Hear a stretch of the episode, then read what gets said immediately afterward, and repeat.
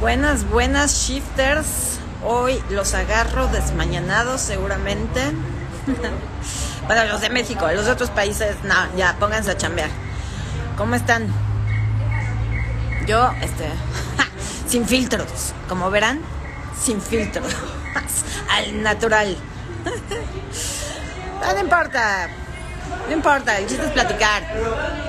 Perdón el ruido de fondo, este, me agarró la inspiración de nuevo aquí en la calle y entonces, aunque haya ruido, ni nada. Aquí estamos. Hello, hello. Hola, Leonora. Hola, Venezuela. Yay. Chile. Yay. ¿Cómo están?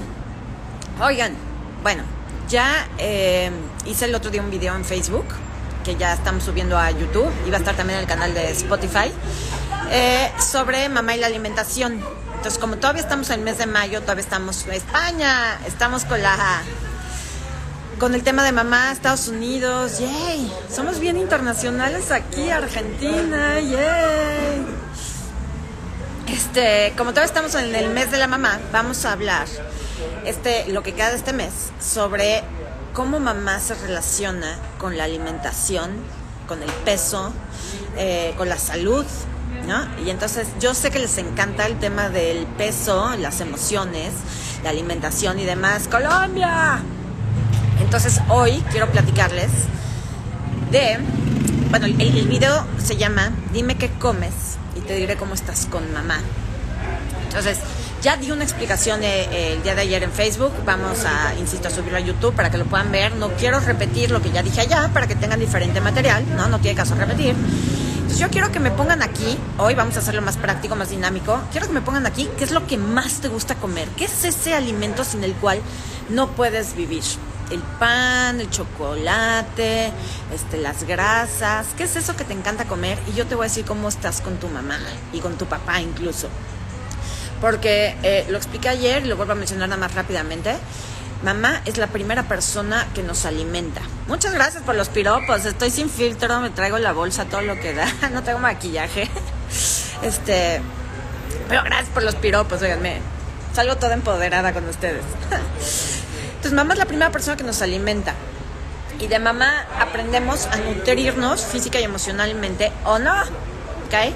Entonces vamos a ver, vamos a ver lo que me están poniendo. Ya me están poniendo muchísimas cosas. Van varios que me ponen pan y chocolate. Hay otros que ponen otras cosas. Pero a ver, vámonos con el pan y el chocolate. Si yo soy una persona eh, que me encanta el pan, ¿qué dice eso de mí en relación a mamá? ¿Qué tiene que ver mi mamá con que a mí me gusta el pan? Tiene que ver todo. El pan significa, no me gusta salir de mi zona de comodidad a mí hazme, a mí tráeme, a mí prepárame de comer, a mí las cosas fáciles, pero no me obligues a esforzarme. ese es uno de los significados del pan y el otro es quiero ver a mi familia unida. El pan se hace con tres cosas, harina, leche y huevo. Ya si le agregas mantequilla y azúcar y no sé qué, eso ya es aparte. Mantequilla, que diga pan, este, harina, leche y huevo son los tres ingredientes que se requieren para hacer cualquier tipo de pan básico. La leche representa a mamá. La harina, el gluten, representa a papá. Y el huevo representa a mí. El huevo soy yo. La yema, la parte amarilla, soy yo. Y lo blanco, la clara, soy yo en relación al mundo, el mundo que me rodea. Entonces, un pastel, un pan, un bolillo, una dona, un panquecito, está hecho de la familia, mamá, papá y yo cuando yo soy una persona que no puede dejar de comer pan, lo que eso me está diciendo a nivel inconsciente es quiero ver a mi familia unida. Puede ser que mis padres estén separados, puede ser que vivo lejos de mis padres, puede ser que siento que hay desunión familiar, puede ser que yo solo disfruto cuando estoy en familia. Pero ¿de dónde viene este mensaje del inconsciente? Porque yo hoy soy un adulto que necesita tener a su familia unida y que aparte a lo mejor soy medio conchudito. Este, puede ser que yo no, no me gusta salir de mi zona de comodidad. A lo mejor ya que me activo ya lo logro. Pero no me es fácil salirme de esa zona de comodidad. No me gusta mucho esforzarme. A mí me gusta que me preparen las cosas. Entonces, ¿qué dice eso de mí en relación a mamá? Si yo soy una persona que come pan todos los días, soy una persona que no ha terminado de crecer, una persona que sigue dirigida de manera inconsciente por su niño interno. El niño interno que le dice, mami, ¿me traes? Mami, ¿me compras? Mami, ¿me haces? Porque lo más fácil de comer y, sentirte lleno, sentirte satisfecho es un pan. Agarras un pan, un bolillo, un pan dulce, te lo comes y estás satisfecho, te inflas, el gluten infla. Entonces me siento satisfecho. Quiere decir que a nivel inconsciente yo solo me siento satisfecho cuando mi familia me está atendiendo o cuando estoy en familia.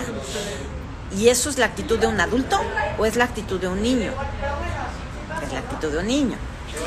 Entonces, si yo como mucho pan, lo que eso me está diciendo en relación a mi madre es que sigo esperando inconscientemente que mi madre me atienda, que mi madre me saque adelante, que mi madre me dé de comer, que mi madre me obligue a salir de mi zona de comodidad.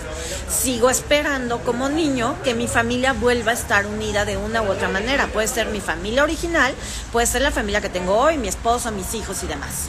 ¿Ok? Entonces ese es el pan. Luego por ahí pusieron varios el chocolate. No, puede, no puedo vivir sin el chocolate. El chocolate eh, produce a nivel bioquímico las mismas hormonas y las mismas reacciones bioquímicas que el placer, particularmente el placer sexual. Eso quiere decir que si yo no puedo vivir sin chocolate es porque en mi vida y en mi cuerpo no estoy experimentando suficiente placer a nivel físico, incluyendo el placer sexual. Compenso con el chocolate la falta de placer físico, sensual, sexual que no hay en mi vida. Eso no quiere decir que no sea una persona sensual o sexual.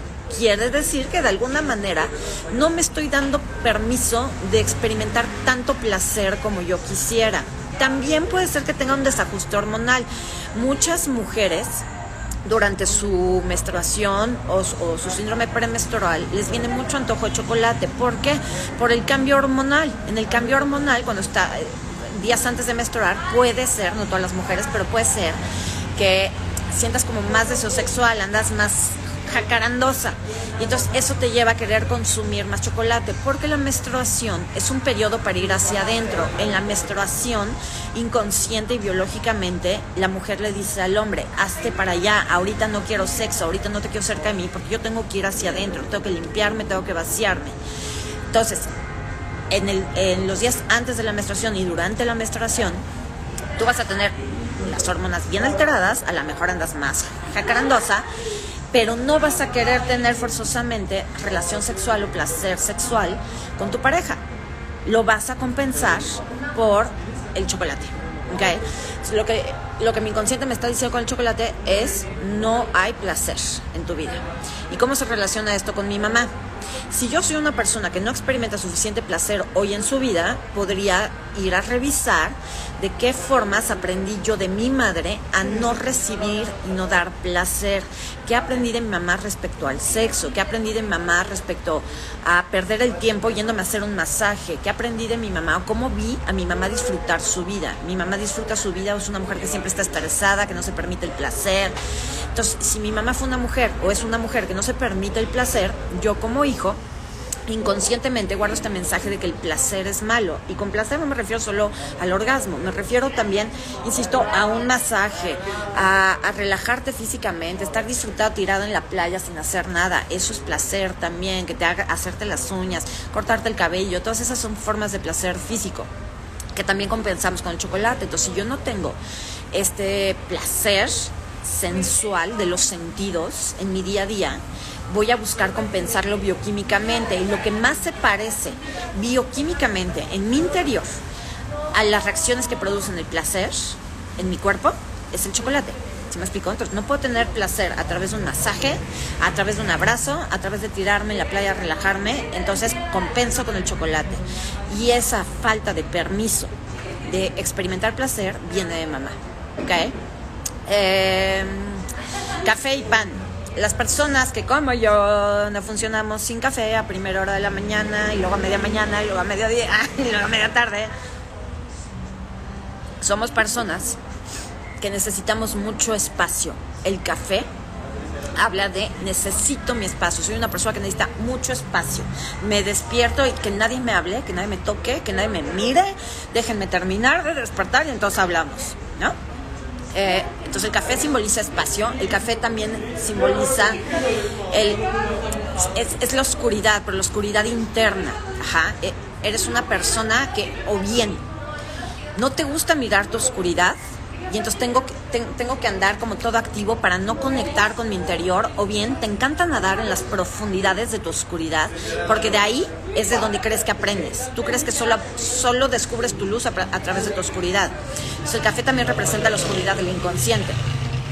Cuando tomamos café a primero de la mañana, lo que el inconsciente nos está diciendo es hay que ponerse alertas. Viene algo acá al frente, hay que, hay que estar alertas.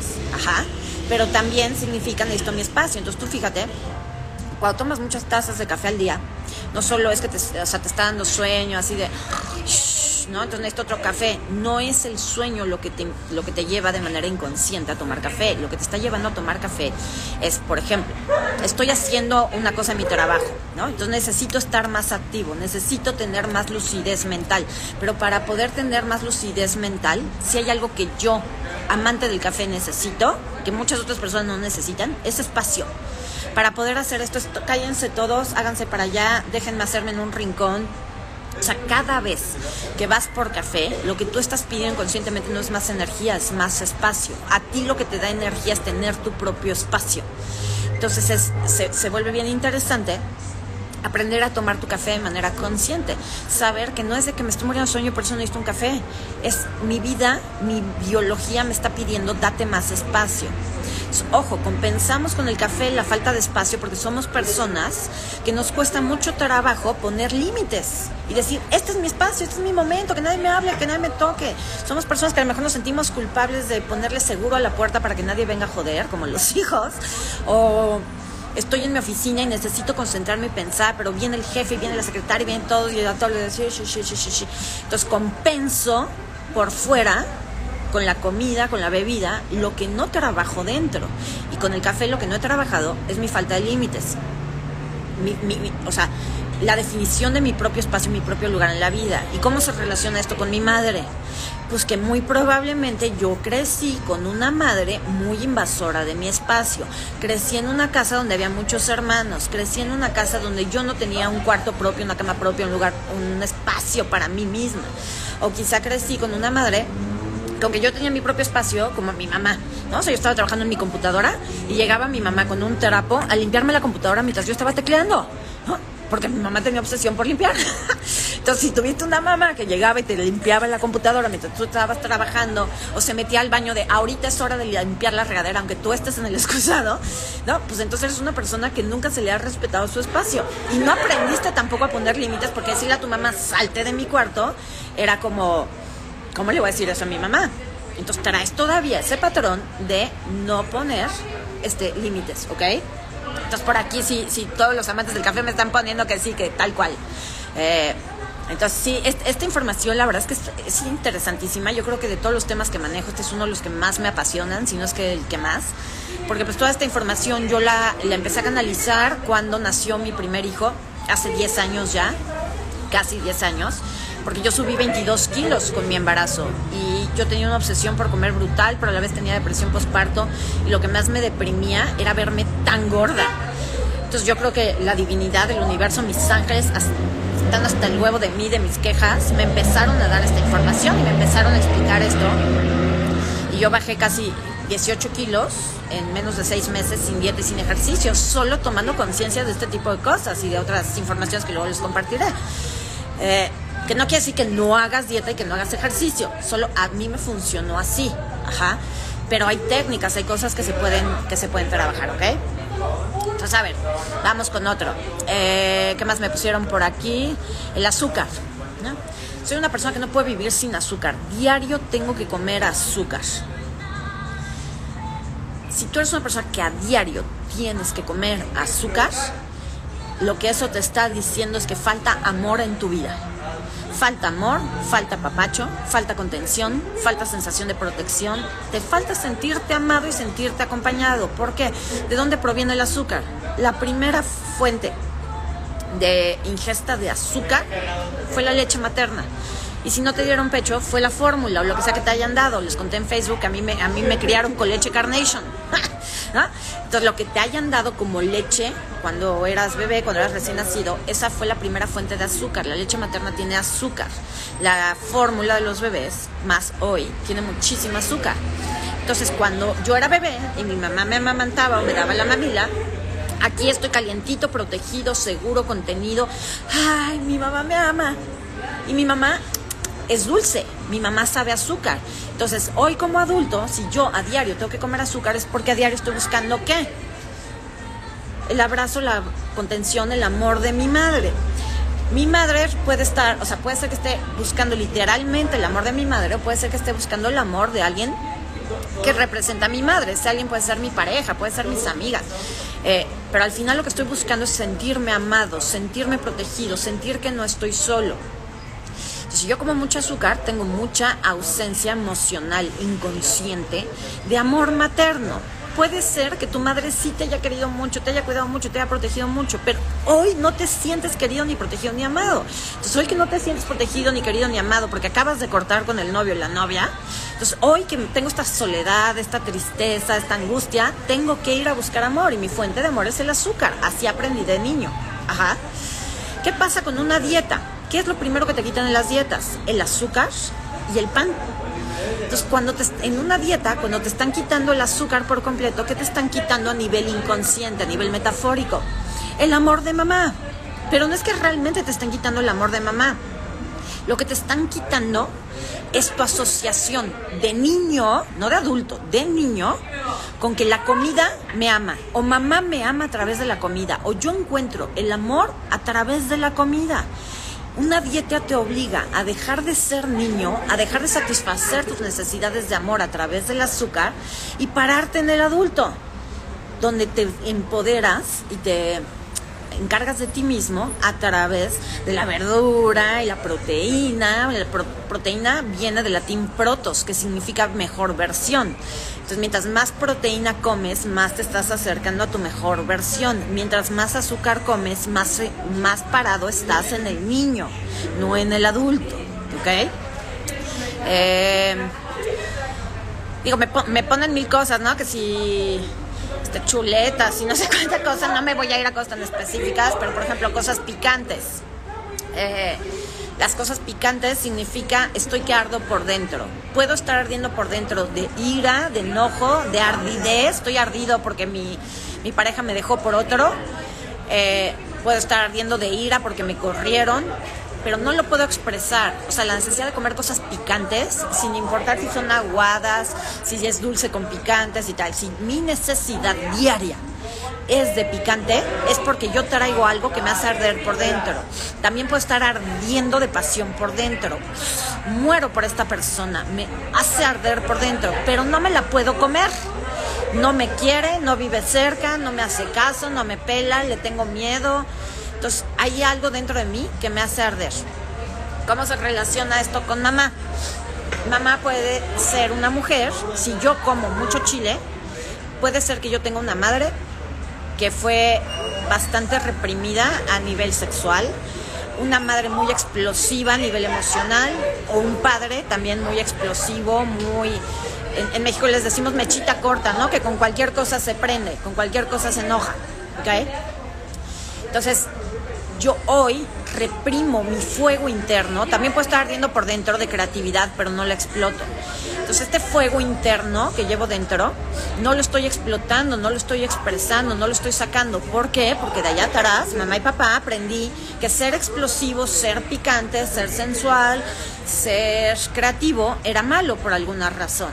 Entonces, este fuego interno que tengo y que no exploto, voy y lo compenso lo traspolo con el chile, ¿ok? Con lo picante o lo muy especiado también, ¿sale? Eh, las cosas crujientes.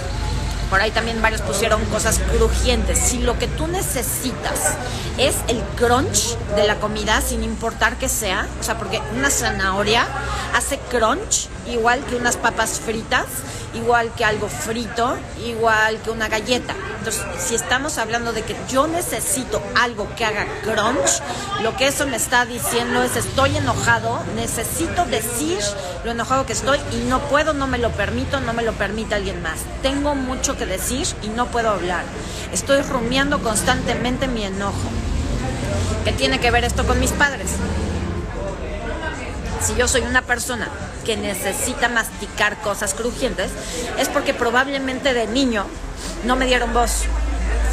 Las niñas bonitas no se enojan. Niño, usted cállese, usted no tiene voz ni voto en esta casa hasta que tenga 18. Entonces, todo lo que yo quería decir cuando era niño, no me lo permitieron.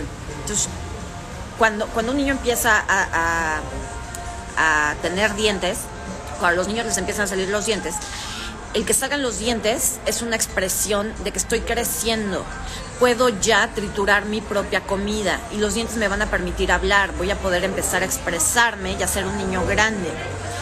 Entonces, si yo tengo mucha necesidad de cosas crujientes es porque quiero expresar que soy un niño grande, pero no puedo, no tengo permiso y entonces me lo trago. Ay, mastico, mastico, mastico. ¿Ok? Eh, ¿Qué más? Lo salado eh, si yo soy una persona que a diario necesita comer cosas saladas, y no hablo de ponerle salecita a la comida, sino le tengo que echar un exceso de sal a las cosas, tengo antojo de sal todo el tiempo. Primero que nada, ojo, porque puede, puedes traer un tema de deshidratación, te falta agua.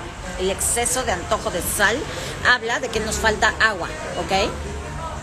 Eh, pero cuando yo no puedo sobrevivir sin sal, a todo le tengo que poner sal. La sal representa a papá. Entonces, si yo necesito ponerle sal a todo y la sal representa a papá, ¿qué necesito ponerle a mi vida? Padre. A mí lo que me falta es padre. Porque mi padre no estuvo, mi padre se fue, nos abandonó, mi padre ya se murió, mi padre, desde mi percepción, la percepción que me inculcó mi madre, es un padre débil, ausente emocionalmente, mi padre no es como yo quiero, entonces la sal representa también la sal de la, de la vida, es decir, la aventura, la fuerza, la motivación, la voluntad, el ir hacia adelante. Estar en la sal y estar en la energía de papá, es, tengo la fuerza, tengo las ganas, tengo la motivación para ir hacia adelante. Entonces, cuando yo también necesito ponerle mucha sal a las cosas, es porque me está faltando motivación en mi vida. Le falta sal a mi vida, no me sabe mi vida porque no tengo pareja, porque no tengo trabajo, porque no tengo nada que hacer. Entonces, si te entra antojo, o sea, les voy a poner un ejemplo personal, hubo una época en que a mí me entraba mucho antojo de papas, este, papas fritas, saladas, en la noche. Y no lograba darle, o sea, yo, te, yo canalicé esta información y decía, no le hallo por dónde, por qué, no es mi papá, no estoy enojada con mi papá, pero no es lo crujiente, era lo salado, ¿ok? ¿qué es esto? dije, claro, en las noches es cuando más me aburro. En las noches, cuando estoy durmiendo a mis hijos y que ya terminé de trabajar y no tengo nada que hacer, es como, ay, le falta sal a mi vida, no hay pareja, no estoy saliendo, o sea, no, no estoy allá afuera bailando, cenando con una amiga, entonces le falta sal a mi vida. Y entonces, ¿cómo compenso esa falta de motivación interna? Comiéndome la sal que me falta acá adentro. ¿Sí me explico? Entonces, la sal habla de que me ha faltado padre en mi vida, que hoy me falta mi fuerza interna del padre. Me falta mi fuerza masculina para ir hacia adelante, para hacer lo que yo quiero, para echarme para adelante, para motivarme a mí mismo. ¿Ok? Eh, ¿Alguna otra cosa? Eh, eh, déjenme subirme a sus comentarios.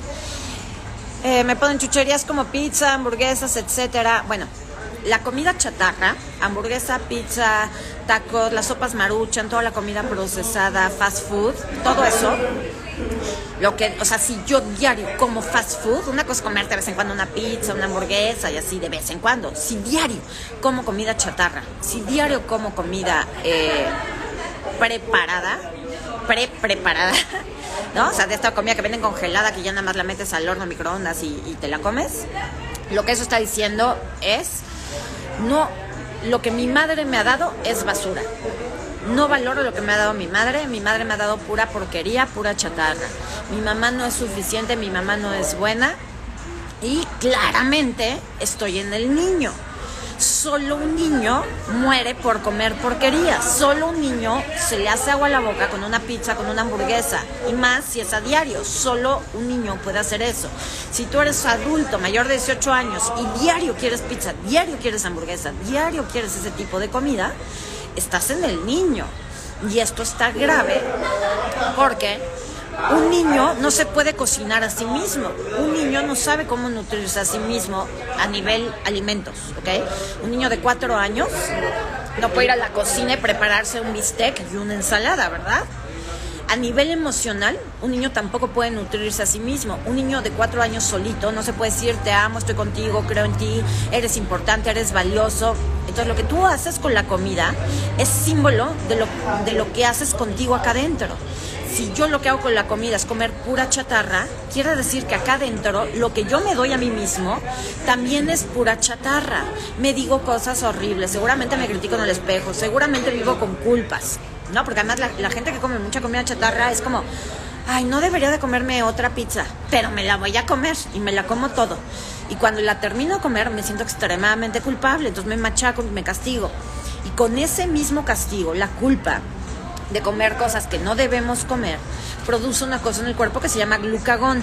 El glucagón causa una serie de efectos que ahorita no me da tiempo a explicar, pero que termina reflejándose en un exceso de vientre. Y ese glucagón se produce cuando me estoy culpando a mí mismo o cuando me estoy viendo en el espejo y me estoy criticando. Entonces es un ciclo vicioso bien fuerte. Si tú eres de que diario, cada semana, tengo que comer comida chatarra, si no, no vivo, lo que eso tu inconsciente te está diciendo es que de una u otra manera te estás reforzando en tu papel de niño, niño herido, niño que no fue nutrido emocional ni físicamente por mamá, niño que ha elegido no hacerse cargo de sí mismo, nutriéndose biológica y emocionalmente con amor y con conciencia. ¿Ok? O aquí me, me preguntan cómo cambiar ese diálogo interno negativo. Todo esto, número uno, todo eso que te estoy explicando es para que te entiendas. Y, me encanta porque así, así, tal cual, no sé qué, y entonces les van cayendo los 20, ¿no? Y me encanta que les caigan los 20 porque siempre se los he dicho, el 80% del trabajo de sanación es la toma de conciencia, ¿ok?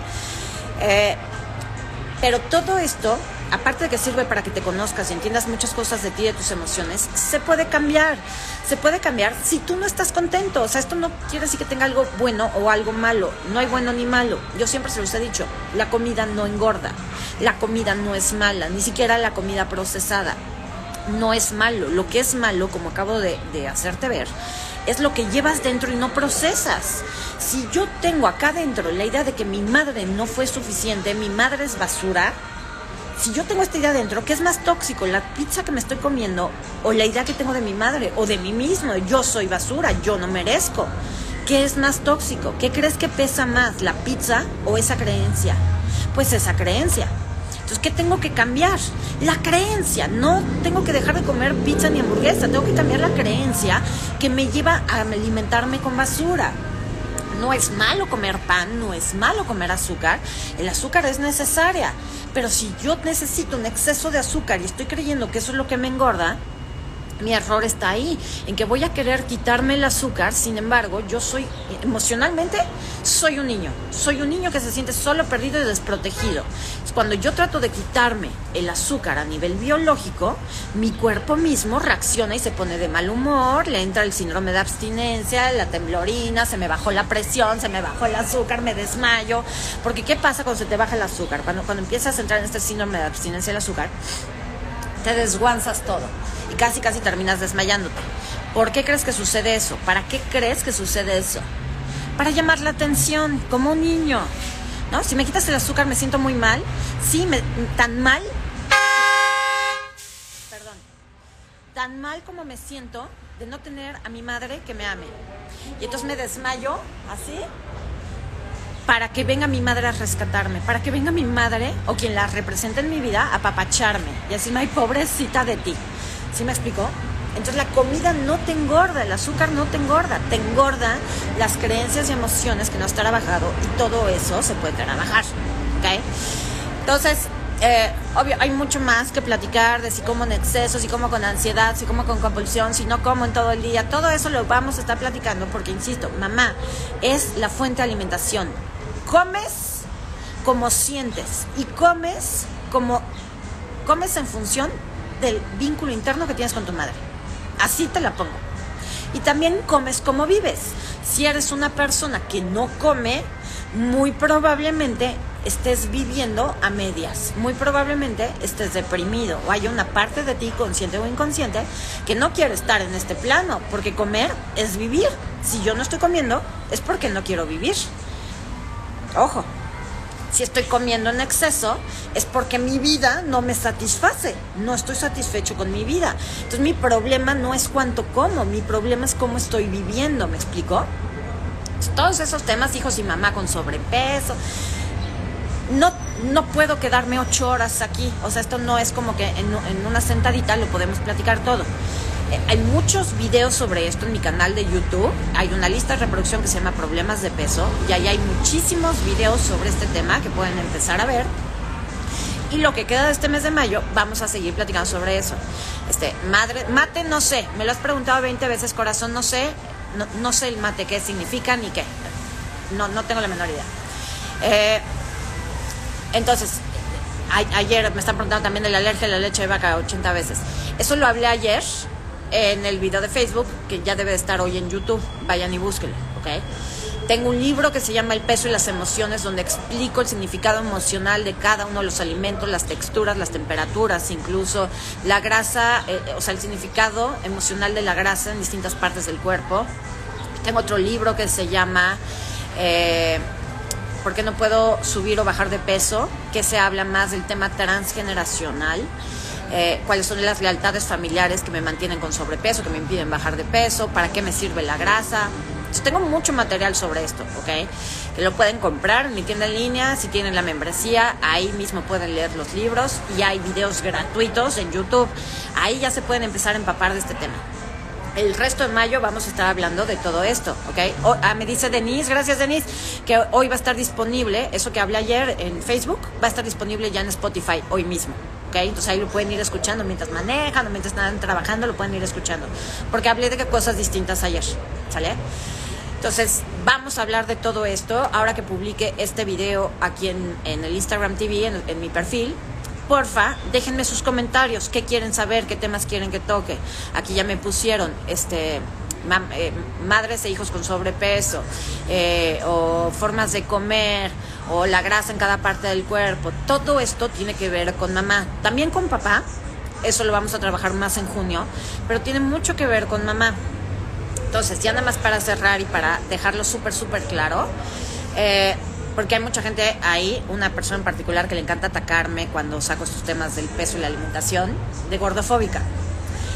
Yo no tengo nada, nada en contra de las personas que tienen exceso de peso ni déficit de peso. Hoy yo traigo 4 kilos de más. Y ni, ni me estoy azotando ni mucho menos.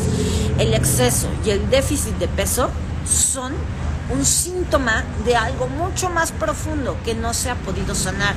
Eso no te hace ni buena persona ni mala persona. Eso no te hace mejor ni peor que nadie. Eres hermoso por dentro y por fuera, no importa lo que peses, no importa cuál sea tu volumen.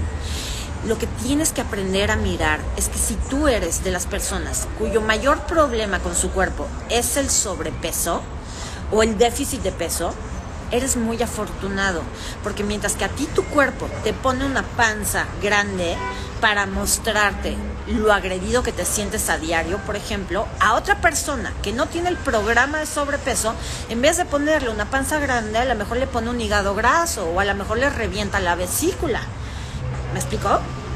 Las personas que tenemos problemas de peso por incómodo, y frustrante que sea tener un problema de peso o alimentación, finalmente es un regalo a nuestro cuerpo.